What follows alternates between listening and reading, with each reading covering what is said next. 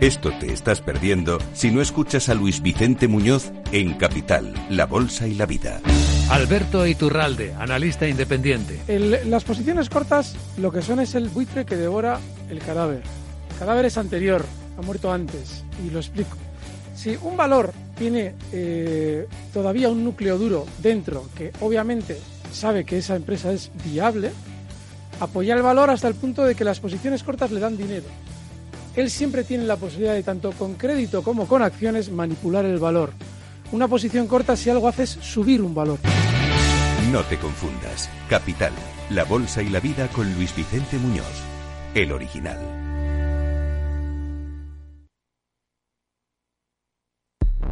ERTES, ERES, teletrabajo, conciliación, reforma laboral, horario flexible, temporalidad. Nuestro país tiene una tasa de paro muy elevada y la tasa de temporalidad es también muy alta. Todo ello tiene un elevadísimo coste económico y social que no nos podemos permitir. Las claves de la vuelta del trabajo en Capital Radio.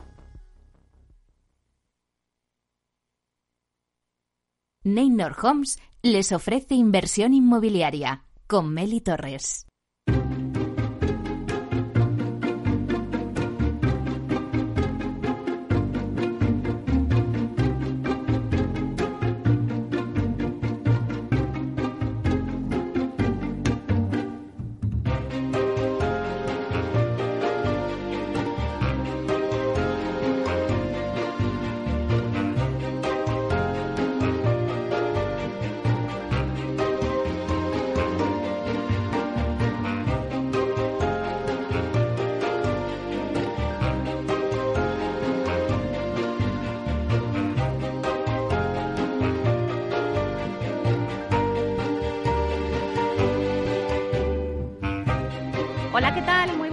Y bienvenidos a Inversión Inmobiliaria. ¿Quiere invertir en el sector inmobiliario y sacar la mejor rentabilidad a sus propiedades?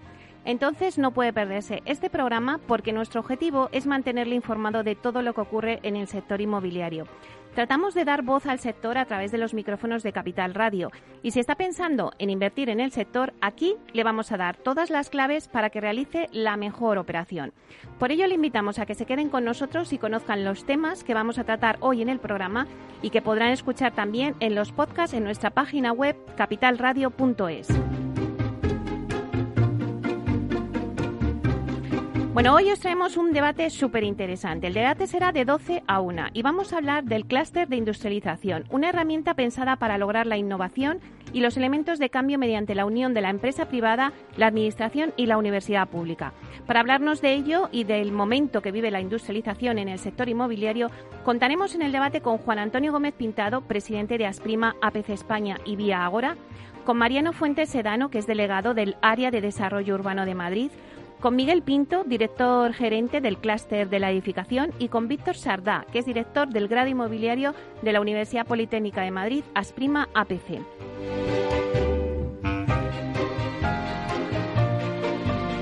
Como todos los jueves, repasaremos la actualidad de la semana inmobiliaria con el portal inmobiliario Idealista y TINSA nos dará el dato inmobiliario del día. En el análisis de mercado vamos a analizar cómo está llegando la digitalización al sector inmobiliario y lo haremos con Visualur y Viviendea. A las 11, la entrevista de la semana se la vamos a dedicar al reto solidario de AEDAS Homes para apoyar a los niños y las niñas que luchan contra el cáncer de la Asociación de Madres y Padres de Niños Oncológicos de Granada, AUPA. Con esta iniciativa, AEDAS Homes recaudará fondos a beneficio de AUPA pero sobre todo busca hacer visible las realidades y lucha diaria de estos niños y de sus familias. Continuamos luego con la Wikicasa de Vía Celere. Os traemos el término inmobiliario de licencias de obra y vamos a conocer todo lo que hay detrás de una licencia de obra. Y luego nos adentramos en el mundo Proctec con Urbanitae, donde repasaremos las noticias más destacadas del mundo Proctec y en el blog de Alfredo Díaz Araque hablaremos de cómo la tecnología ha ayudado a la transparencia del sector inmobiliario. Como ven, un programa muy variado, así que ya comenzamos.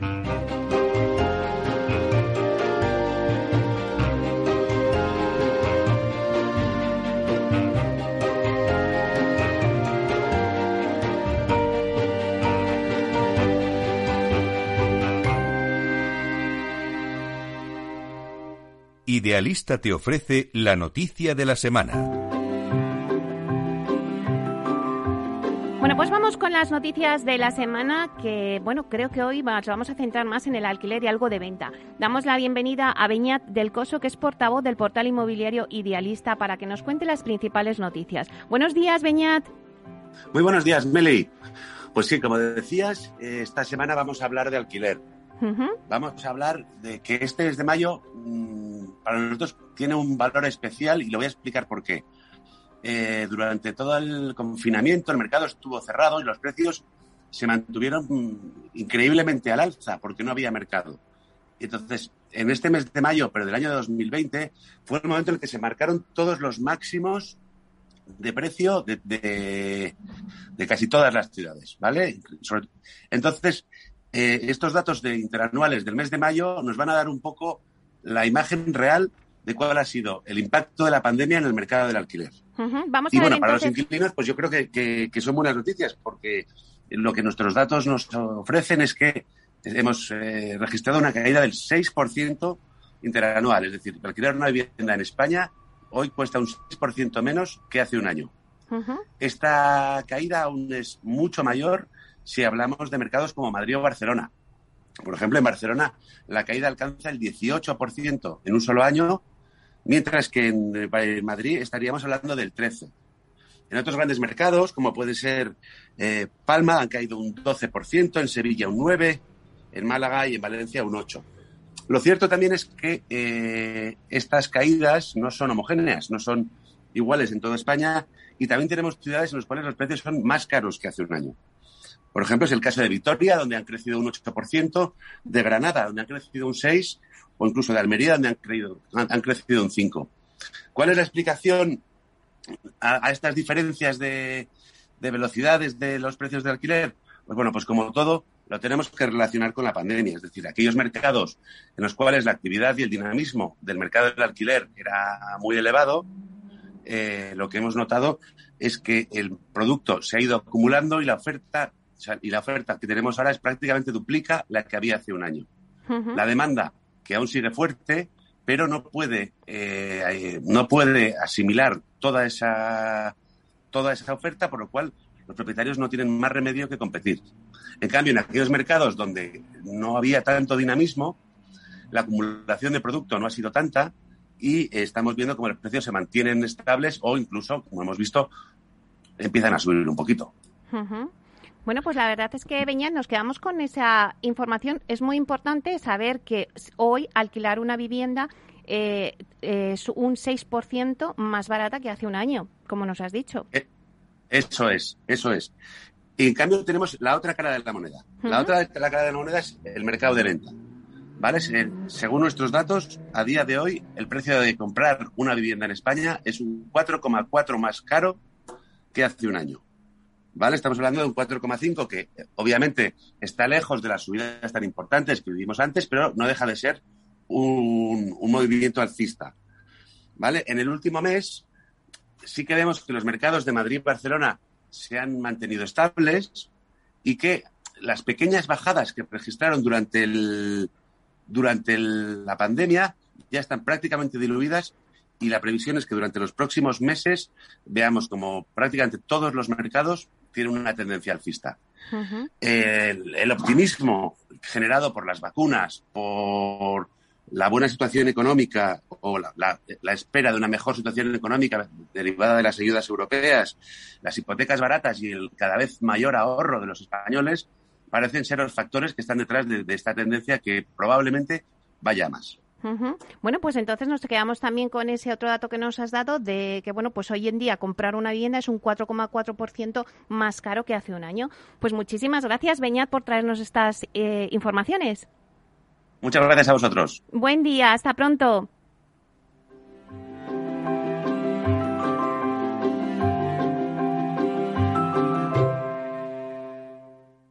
El dato del día con Tinsa.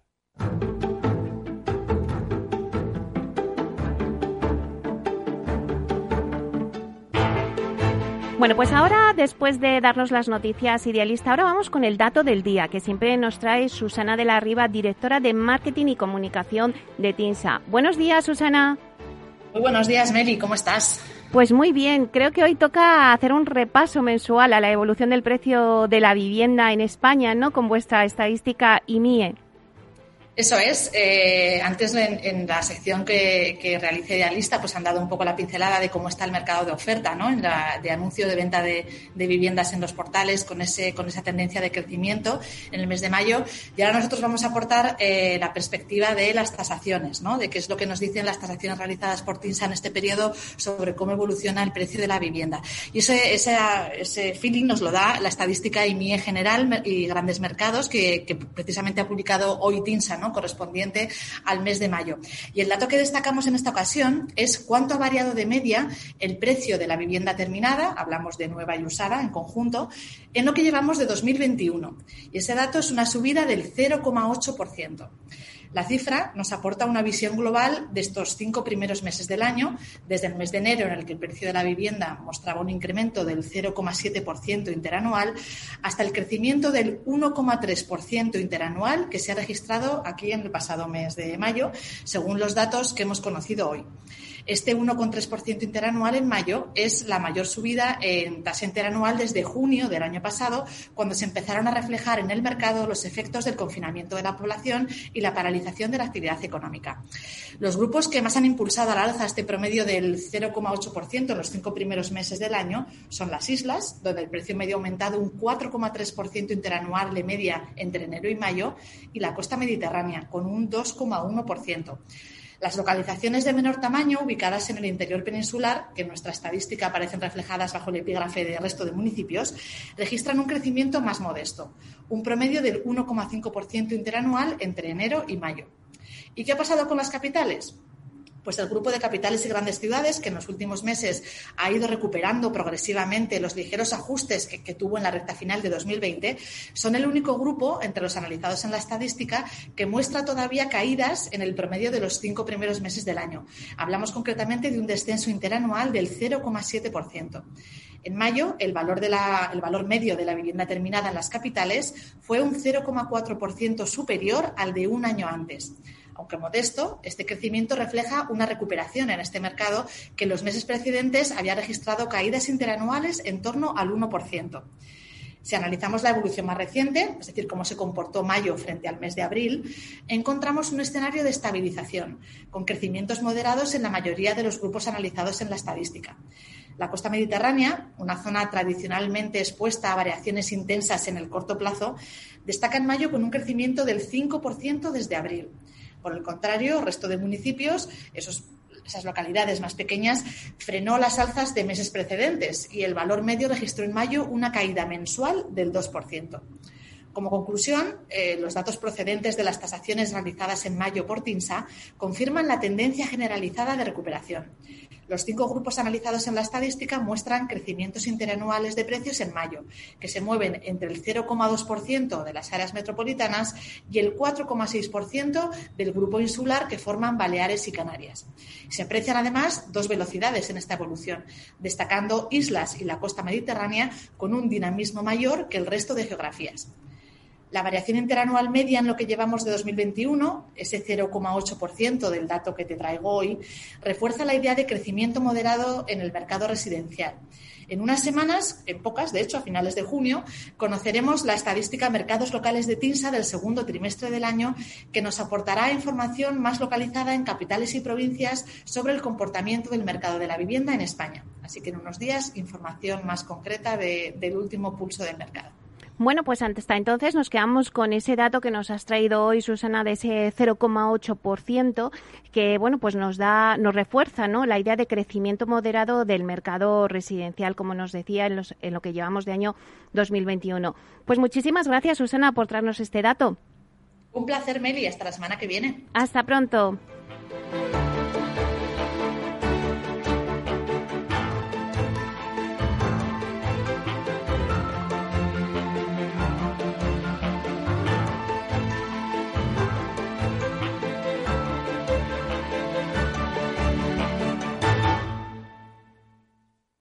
Tecnología propia, rigor técnico y una potente base de datos son el punto de partida del asesoramiento independiente que TINSA presta a todo tipo de inversores en real estate. Conoce en la web tinsa.es cómo podemos ayudarte a rentabilizar tu inversión a través de estudios de mercado, valoración RICS, AVM de grandes carteras o consultoría fiscal, entre otros servicios. TINSA, valor de confianza.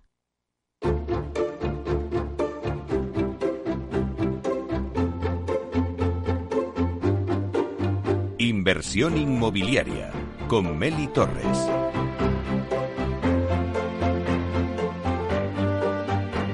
Bueno, pues muchas empresas del sector inmobiliario, incluso algunas cotizadas, eh, siguen trabajando con datos de Excel. Pero bueno, esto yo creo que ya debería de, formar parte del pasado. Eh, los datos deben de estar procesados, deben de parametrizarse para convertirse en valor. Y eso es lo que está haciendo la plataforma Visualur, donde el promotor puede contar con la visualización de las parcelas residenciales sin construir, por ejemplo, con las licencias de obra nueva concedidas en el municipio en los últimos dos años y ahora han incluido un dato inédito, un dato nuevo ofrecido por Viviendea que es la demanda de vivienda por zonas. Bueno, pues vamos a dar la bienvenida tanto a Pablo Cereijo, consejero delegado de Visualur, como a Sergio López, que es consejero delegado de la plataforma Viviendea, para que nos cuenten este acuerdo. Buenos días, Pablo.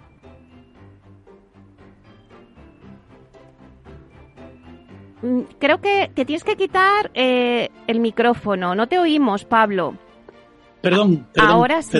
Ahora sí. Muy buenos días. Discúlpame, que, estoy conectado. No pasa nada. Os estaba saludando. Bueno, pues muy buenos días, Pablo. Buenos días también a Sergio. ¿Qué tal? Buenos días, Meli. ¿Cómo estás? Bueno, pues encantada de que estéis aquí los dos con nosotros para contarnos un poquito, pues eso que estaba yo anunciando en el principio, ¿no? Cómo se está haciendo ya la digitalización del sector y que es tan importante. Eh, Pablo, cuéntanos por qué es tan importante esa digitalización y qué eh, ofrecéis en vuestra plataforma. Bueno, eh, como sabes, nosotros inicialmente solamente ofrecíamos datos de urbanismo, solamente buscábamos el rigor jurídico desde el punto de vista urbanístico nos hemos dado cuenta que hablando con clientes, con profesionales del sector, pues eh, eh, faltan datos de importancia a la hora de realizar una inversión. Si nosotros nos dirigimos desde el punto de vista urbanístico, el rigor jurídico, a ofrecer información urbanística para el promotor, el promotor dice, muy bien, eh, me ofreces seguridad jurídica, pero ¿por qué no me das datos?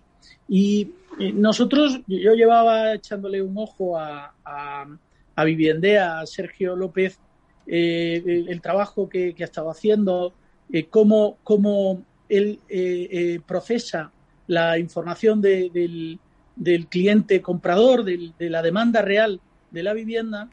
Y bueno, después de, por lo menos hace dos años que nos conocemos, después de todos estos años dándole vueltas a cómo poder cruzar nuestros datos, hemos llegado a un acuerdo en el que vamos eh, a, fusionar eh, datos, datos de urbanismo con, eh, con datos de demanda.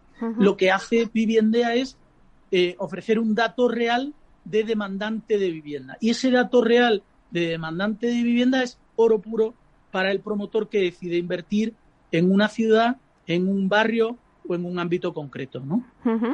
Pues Sergio, cuéntanos un poquito vuestra plataforma y esta herramienta que queréis que llegue hasta los promotores. Eh, pues Meli, nosotros lo que hacemos es, por un lado, agrupar a personas que están buscando una vivienda de obra nueva, entendemos sus necesidades, las agrupamos y lo que hacemos es ponerla en contacto con aquellos agentes capaces de generar la oferta para que generen la mejor oferta posible, que es la que se ajusta a la demanda, a las necesidades de los usuarios. Ponemos al comprador futuro de la vivienda al principio del proceso para que a través de de un proceso de, continuado de feedback, la oferta final se ajuste completamente a la demanda y el promotor tenga un producto adecuado a demanda y unas ventas iniciales garantizadas.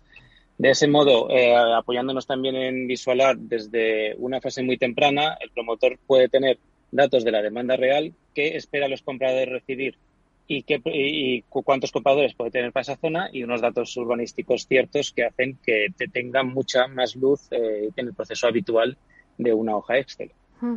Porque, Sergio, eh, vosotros tenéis todos los datos de la demanda en todas las localidades o cómo lo habéis eh, organizado.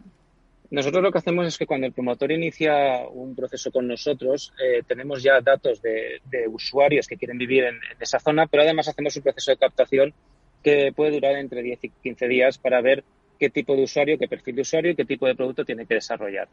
De esa manera, el equipo de, arquitectura y el promotor desarrollan un producto lo más adecuado a esas necesidades y en una fase muy temprana eh, introducimos al, usuario para que nos dé feedback de si el producto que estamos desarrollando es correcto o no y en ese momento ya podemos ver si estamos haciendo un proyecto que luego va a tener una, amplia satisfacción, una, amplia captación de ventas para evitar tener que eh, hacerlo de la manera tradicional en la que eh, mostramos el producto cuando ya está cerrado. Y ahí no podemos corregirlo si nos hemos equivocado. Pablo, ¿por qué crees que es importante que, antes decías, eh, es importante también que las promotoras no solamente tengan el dato urbanístico, que es el que vosotros ofrecíais hasta ahora, sino que también tengan ese dato de la demanda, ese dato residencial, ¿no? ¿Por qué crees que es importante para las promotoras? Que ya os lo demandaban, ¿no? Por eso lo habéis incluido.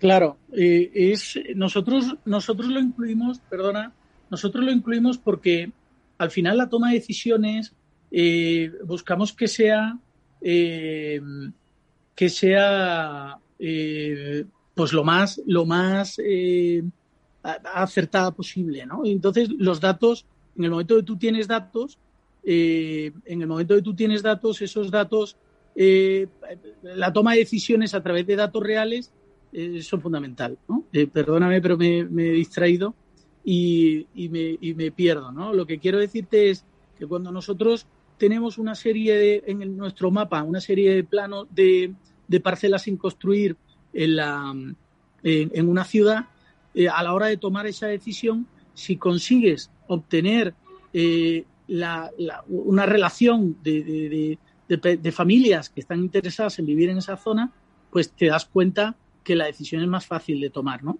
Es una cuestión práctica. Eh, y es fundamental a la hora de eh, em, poder hacer inversiones, em, inversiones inmobiliarias, pues eh, es una forma de ir con paracaídas, ¿no? Con, con Viviendea tienes claro quién es el que está, el que puede, el que puede comprarte la vivienda, el perfil, además la situación económica del, del, del perfil demandante y eso es pues cerrar un círculo muy importante para el inversor, ¿no? Para el promotor. Es decir, ya no es eh, no, es por dudar de la cualidad o de la cualificación del promotor, sino que el, promotor, aparte de sus cualidades eh, en los negocios, pues, pues tomando decisiones con datos es más sencillo, ¿no? Sergio, ¿cómo ha sido la acogida entre las promotoras el poder facilitar este dato? ¿Cómo está funcionando vuestra herramienta? Pues estamos ahora mismo trabajando pues, a nivel local, ensayando con promotoras en Valencia que están adecuando sus departamentos comerciales a introducir al cliente en una fase más temprana. Y estuvimos en encima este, esta semana pasada y estamos ya teniendo conversaciones con promotoras a ámbito nacional en las que vamos a testear y a ensayar eh, la herramienta con el fin de que, de que todos comprendan y entiendan que meter al cliente en una fase muy temprana eh, es beneficioso para ambas partes. El cliente tiene la vivienda que quiere y el promotor tiene un producto adecuado de demanda y ventas, ventas anticipadas. Entonces estamos en un proceso de, mostrar nuestra herramienta y de ampliar nuestra captación, no solo a nivel de usuarios, sino también a nivel de profesionales, promotores, gestores de cooperativas y cualquier agente de la obra nueva, ¿vale? que entienda que, le damos un valor, como dice Pablo, que yo tiene, eh, que creo que no es incalculable, evidentemente todo se puede calcular, pero que, aporta, aporta mucho valor y ahí disminuye el riesgo. Porque, Sergio, siempre eh, cuando hemos hablado en alguna que otra entrevista, eh, lo hemos dicho, ¿no? Vivienda es como el Apple en el sector inmobiliario, ¿no? Es hacer, pues, un poco tu, la, personalizar tu vivienda, ¿no? Desde el principio. Cuéntanos un poquito eso que es interesante. Correcto, siempre, siempre, bueno, y, también hemos comentado, yo soy arquitecto y yo he hecho eh, bastante proyecto de obra nueva y es muy difícil variar el proyecto eh, cuando ya tienes una licencia de obra, un constructor, entonces, pero sin embargo, en la fase de generación de ese proyecto, escuchar al cliente las típicas dudas de si cocina abierta o cerrada, si ducha o bañera, si un equipamiento u otro, en la fase inicial, eh, adecuar el proyecto es razonablemente sencillo. Y eso es lo que nuestro valor diferencial. En la fase en la que el equipo de arquitectura y el promotor empiezan con un folio blanco y con muchas dudas, darle luz porque es el cliente el que prácticamente acaba definiendo el, espacio. también, por otro lado, el cliente que participa del proceso eh, prácticamente es un cliente que no, no, suelta esa vivienda porque la nota suya y sabe que es la que él, no, no la que está buscando, sino la que necesita. Y de hecho ya habéis hecho algún que otro proyecto en Valencia, ¿no? Sí, en Valencia hemos trabajado con una gestora cooperativa y llevamos ya tres proyectos en marcha, uno que entregan ahora en, eh, en cuatro meses, que han sido, eh, pues eso, 24 viviendas que jamás hubieran salido en el estudio de mercado y que tuvieron 24 compradores antes de tener el proyecto antes de tener el proyecto de todas las viviendas eh, absolutamente adecuadas a las necesidades de cada uno de los compradores. O sea que esto es un hecho ya, claro que sí. Bueno, eh, Pablo, sí que nos gustaría que siempre hablamos contigo sobre, bueno, que al final, ¿qué aporta la digitalización al sector inmobiliario? Pues mira, lo, que aporta es un ahorro de tiempo y un, un conocimiento del mercado eh, importante, ¿no? en el momento en que tú tienes un espectro eh, perfectamente dibujado del número de parcelas que hay sin construir en una ciudad o la velocidad en la que se conceden las licencias en, una ciudad como Madrid, que es eh, la única que sí está ofreciendo esos datos eh, de toda la Comunidad de Madrid, la única que está ofreciendo esos datos en su portal de transparencia, pues eso ayuda mucho, porque si, si tú, si tú eh, tienes el conocimiento exacto de lo que te tarda en Alcobendas en tramitar un estudio de detalle y sabes que ese suelo eh, lo que, vas a comprar pues eh, necesita de, tramitar un, estudio de detalle, pues lo puedes calcular desde el punto de vista financiero y los costes financieros los puedes calcular y al final cuando afinas en los precios y estableces claro el coste de la vivienda, pues no, no, no tienes por qué tener un, sobresalto, ¿no? Eso es importante, está todo el mundo yendo por la industrialización de la vivienda, por la digitalización, porque al final el dato es importantísimo. Con, con datos puedes tomar decisiones y sin datos pues a lo mejor tienes mala suerte y no van bien las cosas, ¿no? Bueno, pues nos quedamos con este, con esta, con esta eh, mensaje, ¿no? De industrialización y que ahora a través de VisualUp no solamente pues podéis ver las residencias que están sin, las parcelas residenciales que están sin construir, las licencias de obra nueva concedidas en el municipio en los dos últimos años, sino que ahora está el dato aportado por Viviendea, que es la demanda de vivienda por zonas. Pues muchísimas gracias a Pablo Cereijo, consejero delegado de VisualUp. Gracias, Pablo. Muchísimas gracias a ti. Y muchísimas gracias a Sergio López, consejero delegado de Viviendea. Muchísimas gracias. Gracias, Meli. Que tengas buen día. Hasta pronto.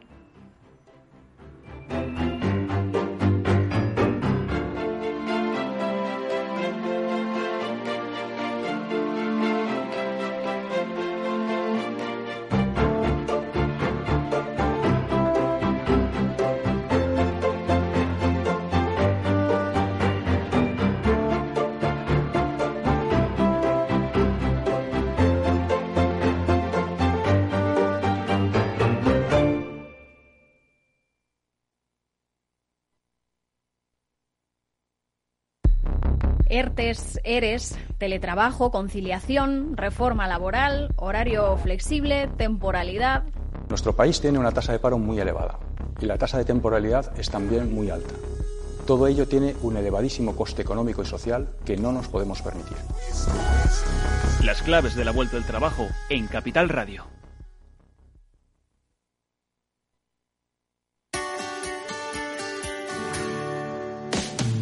Aquí, en Capital Radio, está el programa más divertido y de mayor influencia en el mundo del capital humano. Todos los viernes a la una de la tarde, únete a Humanos en la Oficina, presentado y dirigido por el speaker internacional Miguel Ángel Pérez Laguna. Un programa donde el talento es protagonista en un formato innovador e irresistible que ya se escucha en 13 países. No te lo pierdas.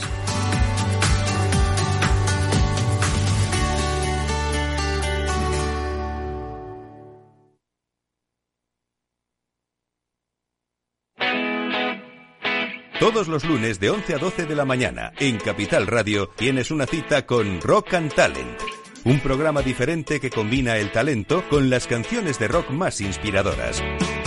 De la mano de Paloma Orozco conocerás gente emprendedora, las startups más novedosas y las ideas más originales del mundo de la gestión. Rock and Talent. Los lunes nunca fueron tan sorprendentes.